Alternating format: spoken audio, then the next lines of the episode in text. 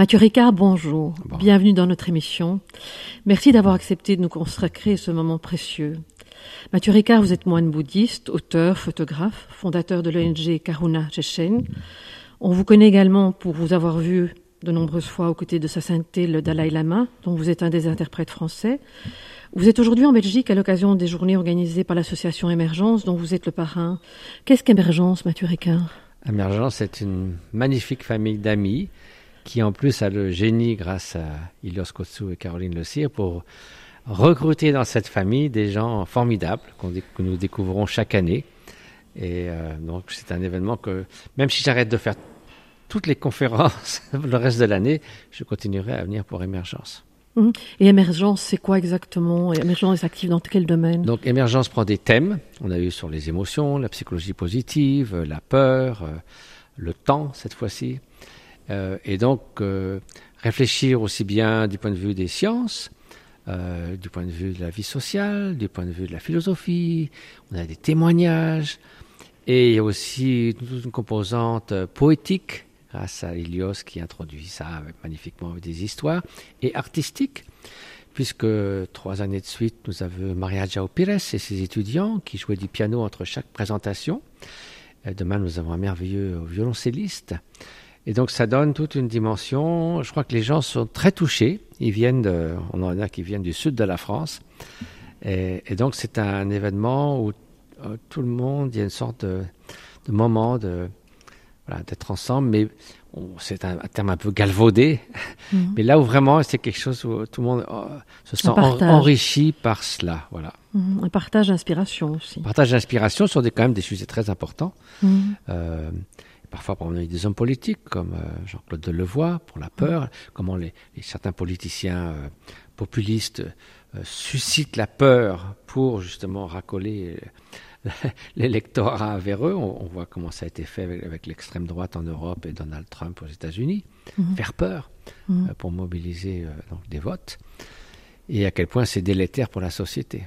Oui, Émergence, Ilios Kotsu et son équipe canalisent toutes ces énergies pour se dédier aussi à diverses causes. Ils sont assez actifs. Exactement. Donc ils soutiennent euh, notre ONG Caruna, mais aussi des enfants des rues dans le Brésil, des chorales qui vont jouer dans les prisons pour essayer de donner un peu d'air euh, intérieur aux, prisonniers.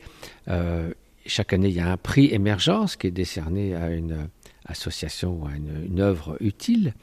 Et donc, euh, cette composante sociale est, très importante mmh. dans tout ce qu'on fait. De, de, ce fait, les participants euh, viennent tous bénévolement. Souvent, c'est des gens très prestigieux. On a eu John Cabazine, Pierre Rabhi et bien d'autres encore. Euh, et donc, c'est aussi important que chacun donne quelque chose de son temps, de son énergie, de, de ses idées en sachant que ça va aussi avoir une répercussion constructive dans la société. Mhm.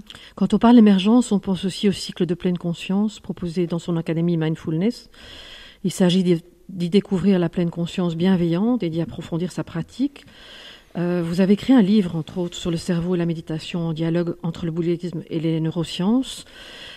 Qu'est-ce que vous qui participez aussi à des travaux de recherche aux États-Unis sur la méditation, comment la méditation, selon vous, peut-elle réguler le cerveau? Alors oui, donc j'ai fait ce livre avec Wolf Singer, qui est un éminent euh, neuroscientifique européen, mondiaux. Euh, alors, d'abord, méditation, il faut entendre, il euh, faut savoir ce qu'on veut dire. Mm. pour nous, c'est pas seulement être dans l'instant présent, de façon sans jugement, etc. C'est vraiment en Orient un entraînement de l'esprit. Donc, comme tout entraînement, que ce soit si vous apprenez à jongler, si vous apprenez à jouer aux échecs, votre cerveau va changer très vite. En un mois, votre cerveau change de façon décelable, structurellement et bien sûr. Euh, euh, scientifiquement euh, Oui, scientifiquement, bien sûr, mais mm, mm, mm. structurellement et fonctionnellement.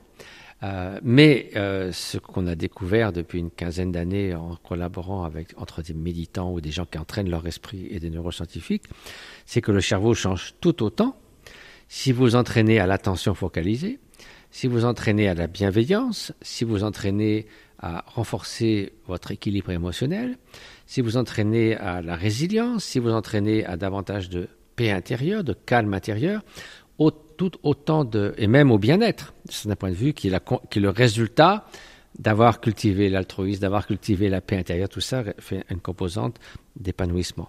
Donc autant de, qualités humaines fondamentales qui maintenant peuvent être considérées comme des capacités que l'on peut faire passer d'un état quelque peu dormant à un état optimal. Donc elles peuvent toutes être cultivées comme d'autres capacités que nous cultivons toujours dans notre vie quotidienne. Mm-hmm. Est-ce que ça peut aider à, ce que vous, éliminer ce que vous qualifiez les toxines mentales? Ben Évidemment, c'est le but principal en Orient, en tout cas, c'est de se débarrasser peu à peu, mhm. et non pas euh, par des résolutions qui ne tiennent pas, la, qui ne tiennent pas longtemps, se débarrasser de, de, de l'animosité, de, de, la haine, de, de la jalousie, de l'obsession, de, l'arrogance, autant de toxines. Pourquoi toxines? Parce que d'abord, elles intoxiquent votre propre existence en vous rendant dysfonctionnel, euh, malheureux, conflictuel et euh, vous trouvez en porte-à-faux avec la réalité. Et bien sûr, toxique pour les autres, puisqu'on sait très bien que ces, euh, ces, états mentaux destructifs sont généralement la source de paroles et d'actions qui vont nuire à autrui. Mhm. Et à ce moment-là, vous situez la générosité, l'altruisme vraiment comme une, sorte d'antidote, j'imagine. Ben, l'altruisme, c'est un antidote euh, fondamental au, pire des toxines mentales, qui est la haine, l'animosité, l'égoïsme, euh, l'exclusion et toutes les formes euh, de discrimination et de rejet, de dévalorisation de l'autre, ne pas être concerné par le sort de l'autre, qui procède de ce qu'on pourrait appeler en, gros l'égoïsme. Mhm. Vous avez accepté de participer à des recherches universitaires aux États-Unis, à Berkeley, je crois, et dans le Wisconsin. ah, ça fait longtemps, ça va faire quoi, 17 ans cette année, où j'ai dû passer depuis une centaine d'heures dans des IRM. Et donc, au début, c'était un peu pour explorer si, si, si l'entraînement de l'esprit avait ou non euh, des traces dans le cerveau, parce que il aurait très bien pu se faire que ça soit trop subtil. Mais comme tout de suite on a vu qu'effectivement il y avait un effet majeur sur le fonctionnement du cerveau, donc ces, recherches ont pris beaucoup de plus en plus d'ampleur. Il y a de très nombreuses publications scientifiques qui ont suivi. Et moi, j'ai passé plus d'une centaine d'heures dans des IRM en tant que cobaye, mais aussi en tant que collaborateur. Et souvent, nous concevons le protocole expérimental scientifique ensemble. Parce qu'il faut aussi la voix de la première personne celui qui fait l'expérience de tout cela. Et l'approche à la troisième personne, c'est un terme pour désigner qu'est-ce qu'on voit de l'extérieur quand on regarde le cerveau. Et on voit des choses qui se passent, mais on n'a aucune idée à quoi si ça correspond à, mm. à quel état mental ça correspond, sauf si la personne vous raconte ce qu'elle a ressenti ou ce qu'elle a vécu. Et donc, nous avons travaillé beaucoup aux États-Unis, mais maintenant de plus en plus en Europe à l'Institut Max Planck de Leipzig, nous avons fait par exemple montrer la distinction fondamentale entre l'empathie et la compassion, qui jusqu'alors était souvent confondue.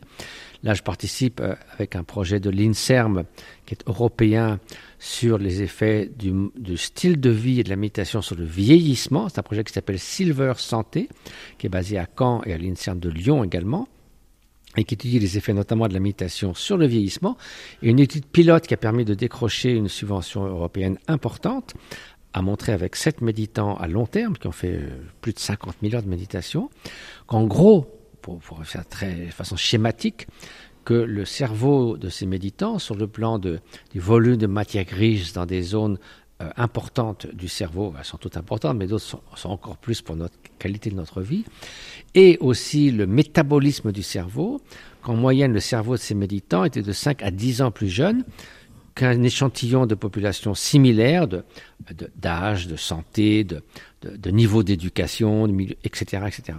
Mmh. Et au niveau des enfants, parce que je sais que vous êtes très intéressé par tout le problème de l'éducation, bon, à travers le monde, mais je crois qu'il y a des choses qui bougent au niveau de, de, la méditation, au niveau des écoles, tout doucement, etc. Alors en Angleterre, déjà beaucoup de, il y a une dizaine, 10% d'écoles qui ont un programme de méditation. En Hollande aussi, c'est mmh. maintenant l'État lui-même subventionne des, des, des, des, personnes qui, euh, des formateurs. Mmh. Et puis en France, ça vient. Euh, de plus en plus d'instituteurs euh, mettent la méditation. Et euh, aux États-Unis, Richard Davidson, de nouveau, a un programme qui s'appelle le Kindness Curriculum, le curriculum de la bienveillance. Et c'est une intervention de 10 semaines, 40 minutes trois fois par semaine, qui a des résultats étonnants sur le contrôle cognitif, sur les comportements prosociaux, sur l'équilibre émotionnel des enfants. Donc c'est une intervention qui est finalement bon marché et qui a des effets qui se, qui se même six mois plus tard, mhm. et donc qui sont tout à fait intéressants.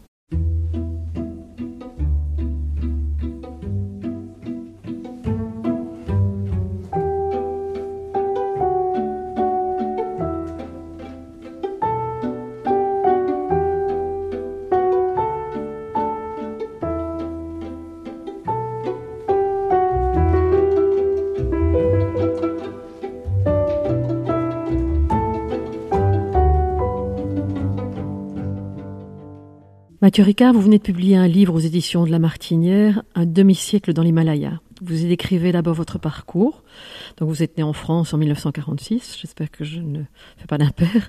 Votre père, Jean-François Revel, est philosophe écrivain et votre mère, Yann Le Toumelin, artiste peintre. À 20 ans, lors d'un voyage en Inde, vous rencontrez des grands maîtres spirituels tibétains et vous vivez alors, je vous cite, une première grande révolution intérieure, mais vous attendez de terminer votre doctorat génétique cellulaire pour partir vous installer dans l'Himalaya. Mathieu Ricard, à 20 ans, il se passe quoi à ce moment-là? Des rencontres, bah, C'est quand même une sacrée découverte parce que tout adolescent euh, cherche des modèles dans l'existence. Et souvent, on voit bien aujourd'hui à quel point ils sont désorientés de trouver des gens, certes, qu'ils admirent pour leur prouesse euh, physique, euh, pour leur réussite artistique, pour leur célébrité, pour leur beauté, etc. Mais, disons, des personnes dont on voudrait être un petit peu ce qu'ils sont sur le plan de la qualité humaine, c'est un même assez rare. Alors on vous cite Nelson Mandela, Dalai Lama, Gandhi. Enfin bon, il n'y en a pas autant que des acteurs, de, que, des, que des gens célèbres pour d'autres raisons. Donc c'est vrai que quand à 20 ans, je suis allé, je suis allé en Inde, euh, plutôt vers le côté de Darjeeling, dans le Bengale du Nord, et que j'ai rencontré un certain nombre de ces grands maîtres tibétains qui avaient fui l'invasion chinoise, aussi bien des hommes que des femmes d'ailleurs, et particulièrement l'un d'entre eux, Kangyo Rinpoche, qui m'a extrêmement inspiré. Mhm. C'était tout autre chose. Là, je, me disais, si je pouvais un tout petit peu devenir comme eux, ce serait la meilleure chose que je puisse faire dans mon existence. Donc du coup, au bout de sept allers-retours, euh, durant le temps que je consacrais à ma thèse. Après, quand ça a été fini, ben, je lui ai dit, c'est là-bas que je vais m'installer. Vos parents? Bah, Ma mère, elle est devenue nonne bouddhiste, donc c'était pas un problème. Mon père a été beaucoup plus surpris, mhm. mais il a été très bon de ne pas faire de drame, que genre de, de drame. Et, simplement, il a eu un silence consterné, mais enfin, il m'a laissé partir sans trop de complications. Et après, il s'est rendu compte que, ben voilà, je m'épanouissais dans l'existence, et quand on voit à quel point souvent les parents sont désolés voir leurs enfants un peu errer dans tous les sens, parfois pas toujours dans la bonne direction. Et je pense que c'est même si c'est pas ce qu'ils avaient imaginé pour leurs enfants, s'ils voient leurs enfants qui de façon solide et euh, harmonieuse s'épanouissent dans l'existence, qu'est-ce qu'un des parents peut souhaiter de mieux que ça? Vous direz que la rencontre avec ces maîtres spirituels vous a permis de voir ce qu'il y a au bout du chemin. Peut-on vraiment parler de modèle de vie? Selon vous, aujourd'hui, on a perdu cette notion de modèle de vie. On peut dire que vraiment ces hommes vous ont ancré. Ah bah, je veux dire, oui, pour eux, c'est une évidence. Je veux dire, mm. on voit effectivement ce qu'un être humain peut devenir, euh, non pas par une intercession euh, euh, immanente ou divine, mais simplement par le fait d'actualiser le potentiel extraordinaire que nous avons tous en chacun de nous, mais qui reste complètement à l'état latent tant que nous n'avons rien fait. De voir des gens qui l'ont fait à un point aussi parfaite, aussi grande perfection. Le Dalai Lama est sans doute la personne que l'on connaît le mieux en Occident à ce sujet, mais la plupart des maîtres auprès de qui j'ai vécu est exactement du même euh, calibre, je dirais, spirituel. On le ressent dans votre livre, quand on voit les premières photos, quand on voit le début du livre, on ressent vraiment l'ampleur que ces gens ont dans votre vie et l'admiration, et, on est admiratif quand on voit leurs photos. Bah, j'imagine que si aujourd'hui on pouvait voir une photo de Saint-François d'Assise, je ne sais pas quel, visage il avait, mais hum. je suis persuadé que ça serait assez inspirant, ou Socrate, ou, hum, hum, ou toute autre grande figure spirituelle ou philosophique. Bah, on va bien voir la tête qu'ils avaient, en gros. votre livre est lumineux, radieux, plein d'intériorité. Il y avait une volonté de votre part de réenchanter le monde, comme vous dites, un besoin essentiel selon vous?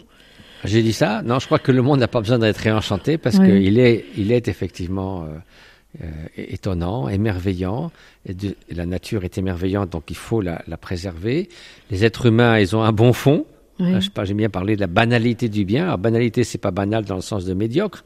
C'est le fait que la plupart du temps, la plupart des 7 milliards d'êtres humains se comportent de façon décente les uns envers les autres. Et c'est simplement parce qu'il y a des aberrations et des déviations parfois qu'on est choqué, donc on y prête attention, donc on va en parler dans les médias. Mais en gros, la plupart du temps, les gens, ils sont plutôt bienveillants.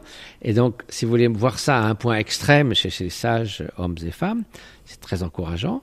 Et ça donne une direction dans l'existence que personnellement j'ai choisi de suivre. Oui, il y a un moment où vous expliquez qu'on ne naît pas, enfin on ne pas, on se lève pas le matin en se disant qu'on va avoir une journée à passer la journée à souffrir, ce que je trouve oui, magnifique. Bon, ça, je crois que l'idée des gens qui disent que le bonheur c'est quelque chose de, qui vient un peu comme un bonus ou qu'il y a beaucoup de choses plus intéressantes dans la vie.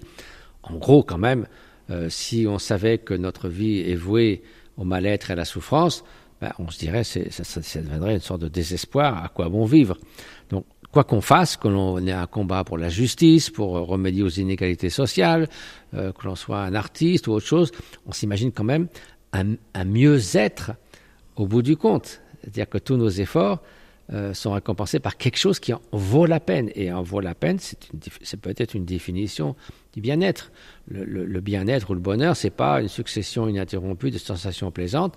Ça, c'est plutôt une recette pour l'épuisement qu'autre chose. Mhm. Donc, ce que j'ai voulu montrer au travers de toutes ces images, non seulement de maîtres spirituels, mais des portraits d'enfants, de, de, vieillards édentés, mais au regard lumineux, et aussi de ces paysages euh, sublimes que l'on trouve dans l'Himalaya, ces lumières extraordinaires, c'est redonner un peu d'espoir au milieu de, tout ces, ce tsunami de mauvaises nouvelles qui nous fait sombrer dans le syndrome du mauvais monde. L'homme est mauvais, le monde est mauvais, alors que ce n'est pas du tout le cas. Le monde va beaucoup mieux déjà pour commencer. Mhm. Depuis 20 ans, on est passé de 1,5 milliard et demi de personnes sous le seuil extrême de la pauvreté à 750 millions. Et d'ici 2030, si ça continue avec tout le programme des Nations Unies, il n'y aura plus d'extrême pauvreté sur la planète. C'est une bonne nouvelle tout ça. Et au niveau de la violence aussi, je pense. La violence n'a cessé de diminuer. J'étais encore avec Steven Pinker, qui vient de publier la traduction de son livre en français, La part d'ange en nous, l'histoire et le déclin de la violence.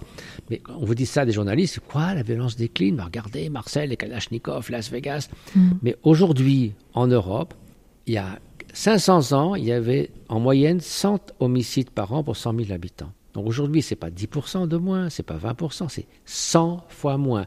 La moyenne en Europe, c'est 1 d'homicides par an pour 100 000 habitants. Le nombre moyen de victimes par conflit a diminué de moitié depuis la Deuxième Guerre mondiale. La violence vis-à-vis des enfants aux États-Unis a diminué de moitié en, en, 30 ans. Le nombre de viols, de crimes racistes a diminué considérablement. Même la peine de mort est, en chute libre dans le monde, en dépit du fait qu'il y en a encore en Chine, au Yémen, aux États-Unis, etc.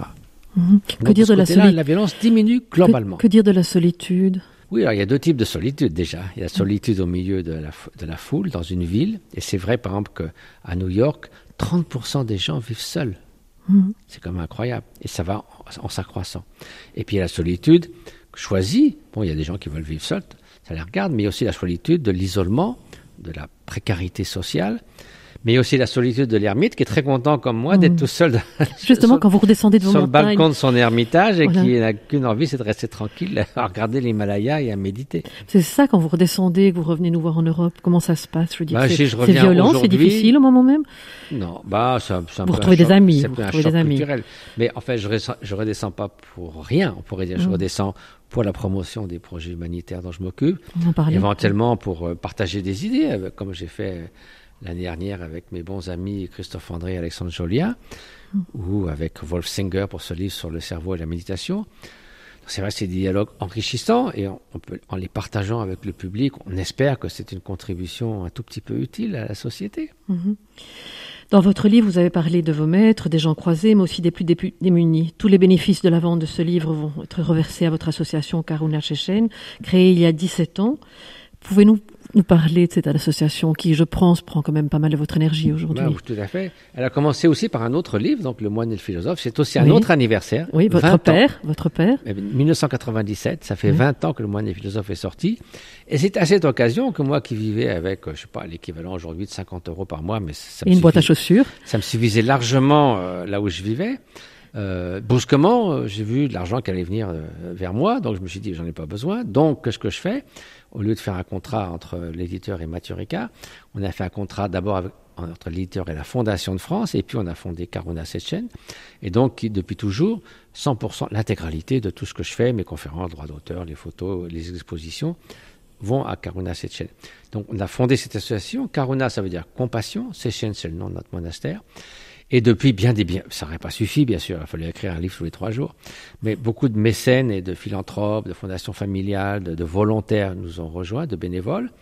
Et aujourd'hui, donc, euh, nous aidons euh, 300 euh, 000 personnes par an l'an dernier dans le domaine de la santé, de l'éducation, des services sociaux, dans le nord de l'Inde, dans deux, dans deux États ou provinces de l'Inde qui sont très déshérités, le Bihar et le Jharkhand, ces populations tribales, où il y a des grandes richesses minières donc, qui sont exploitées par les multinationales. Au Népal, dans l'ensemble du Népal, au moment du tremblement de terre, nous avons quand même apporté trois fois plus d'aide que le gouvernement français, en, chiffres, disons. Et euh, nous avons aidé 200 000 personnes dans 600 villages. Nous continuons, parce qu'il y a encore beaucoup de réhabilitation à faire à la suite des tremblements de terre. pas terminé. Tremblement de terre, c'est 2015. 2015. Donc il y a quand même eu des centaines de milliers de gens dont les maisons ont été détruites, surtout dans les campagnes. Et dans le Tibet oriental, chez les nomades, nous avons environ 80 projets d'écoles, de dispensaires. Donc ça, c'est chouette de pouvoir faire ça avec... Euh, ça mm. donne une utilisation euh, bah, positive et bienveillante aux ressources financières. Dans le domaine de l'éducation, au niveau de la femme aussi, vous êtes actif aussi, ah, beaucoup, non? Beaucoup, D'abord, au Tibet, on essaie de promouvoir principalement euh, l'éducation des filles, un peu en réaction contre le fait que s'ils envoient un enfant à l'école, ils envoient plutôt le garçon. Euh, en Inde, l'alphabétisation des femmes adultes, on a des femmes de 60 ans qui sont absolument euphoriques à l'idée d'apprendre à lire. Euh, on leur fait de la formation professionnelle pour qu'elles aient un métier. Euh, et voilà, donc ça c'est une composante importante de nos activités. Oui. On, entraîne aussi au Népal des femmes à devenir ingénieurs solaires en trois semaines et elles repartent pour électrifier leur village. Et elles, disent, elles ont fait une chanson une fois en disant on est venu illettré, euh, euh, ignare et nous repartons avec une capacité qui va nous permettre d'aider notre village. Il y a beaucoup de rencontres, Mathieu Ricard, sur le chemin, beaucoup de rencontres avec d'autres ONG, d'autres projets. Euh, on, a entendu que la a monté un projet avec des lampes solaires. Je veux dire, vous avez énormément fait de rencontres ces dernières années dans ce domaine-là aussi. Bien sûr, j'ai rencontré beaucoup de gens formidables. Notamment, on a travaillé, on a collaboré avec euh, Bunker Roy, qui a fondé le collège des Vanupiers, le Barefoot College en Inde. Et c'est lui justement qui nous a euh, appris le système d'entraîner des grands-mères illettrées à devenir ingénieurs solaires. Lui, il en a fait dans, dans 25 pays euh, et 600 villages ou plus. Il a aussi le Parlement des enfants, principalement composé de filles, dans le Rajasthan, qui participent aux décisions importantes du village et ils ont une voix. Euh, vous avez des femmes illettrées qui euh, gèrent une, une, radio FM pour les femmes dans les campagnes du Rajasthan. Enfin, ils font, on fait de la collecte d'eau de pluie dans des régions où il pleut assez peu, donc où l'eau est rare. Donc voilà, c'est plein de choses que la, collaboration et, et, au Népal, pour à la suite du tremblement de terre, nous collaborons avec huit ONG, notamment une qui euh, travaille pour empêcher le trafic des enfants, le trafic mmh. des femmes et le trafic d'organes. Parce mmh. qu'imaginez-vous qu'au Népal, il y a un, système de mafieux très actif pour le trafic des reins. On va dans les villages, on demande aux gens de vendre leurs reins pour 1000, euh, 1000 euh, euros. C'est revendu 30 à 50 000 euros. Et on leur dit que le rein va repousser. Et après, ils leur vie est parfois ruinée parce qu'ils sont opérés dans des conditions terribles. Donc il y a beaucoup de choses à faire. Euh, et donc nous travaillons avec toutes sortes d'ONG. Euh, qui on, on, se rencontre une fois par semaine et à une grande réunion tous les mois pour coordonner le travail et l'aide que nous pouvons apporter.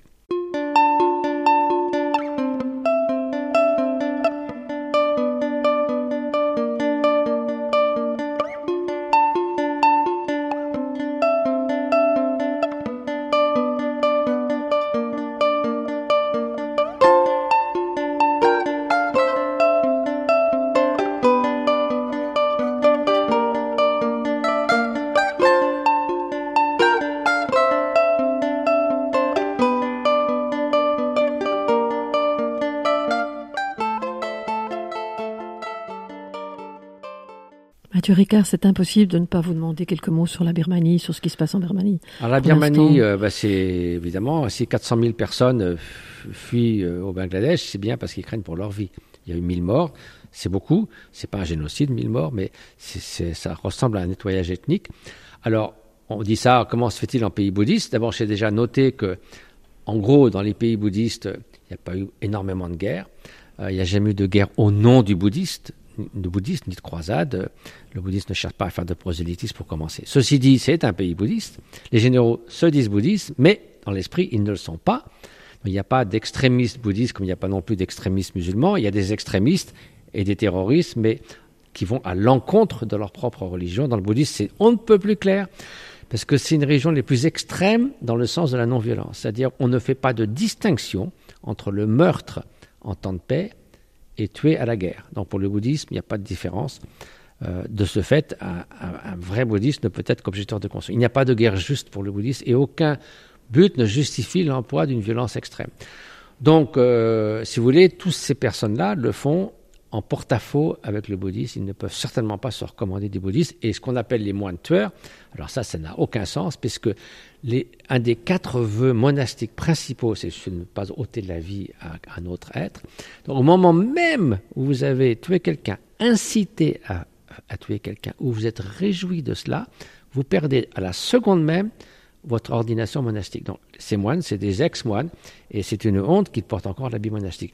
Ceci dit, Aung San Suu Kyi, on l'a beaucoup critiqué, mais il faut dire que sa position est intenable, parce qu'il y a une petite lueur de démocratie lorsqu'elle est venue au pouvoir. Après 50 ans de dictature où ils opprimaient allègrement toutes les minorités, ce pas seulement les, les Rohingyas musulmans, mais c'était aussi les Birmans eux-mêmes, les Karen, les Mongs, toutes les tribus qui représentent 30% de la population. L'armée est encore extrêmement puissante. Il fallait voir en sens qui parlait, son, son adresse publique récente devant un parterre où il y avait un tiers, c'était des généraux. Et si vous voulez, si elle prend parti contre la population et contre ces gens-là, ils vont la mettre dehors et ils s'en donneront encore plus à cœur joie pour la répression. Donc c'est très difficile pour elle, elle a très peu de marge de manœuvre. C'est vrai qu'on aurait pu dire, comme l'a dit Desmond Tutu, que est-ce que le silence, est-ce que le, le pouvoir vraiment vaut le prix du silence?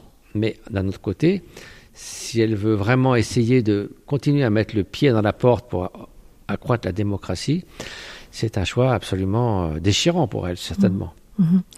Mathieu Ricard, je me suis promis de terminer cette émission sur le rire et le sourire, ah qui bon? est omniprésent dans votre livre. Ah bah oui, On vous sûr. décrit comme l'homme le plus heureux du monde. Ça, c'est une drôle de blague. Bon, c'est exactement. Donc ça a été ça a été dit dans plusieurs émissions que j'ai eu l'occasion de ça, mais- regarder. Euh, bon, mais je crois que vous êtes quand même très très heureux Oh de bah, tout ça ce va que pas de trop tout- mal de ce côté-là. oui. d'avoir suivi tous ces maîtres au service des gens. Enfin, J'ai fait un livre de portraits euh, il y a quelques années qui s'appelait 108 sourires. Oui. C'est vrai que dans l'Himalaya, les Tibétains, ils sourient très volontiers, même dans les circonstances difficiles.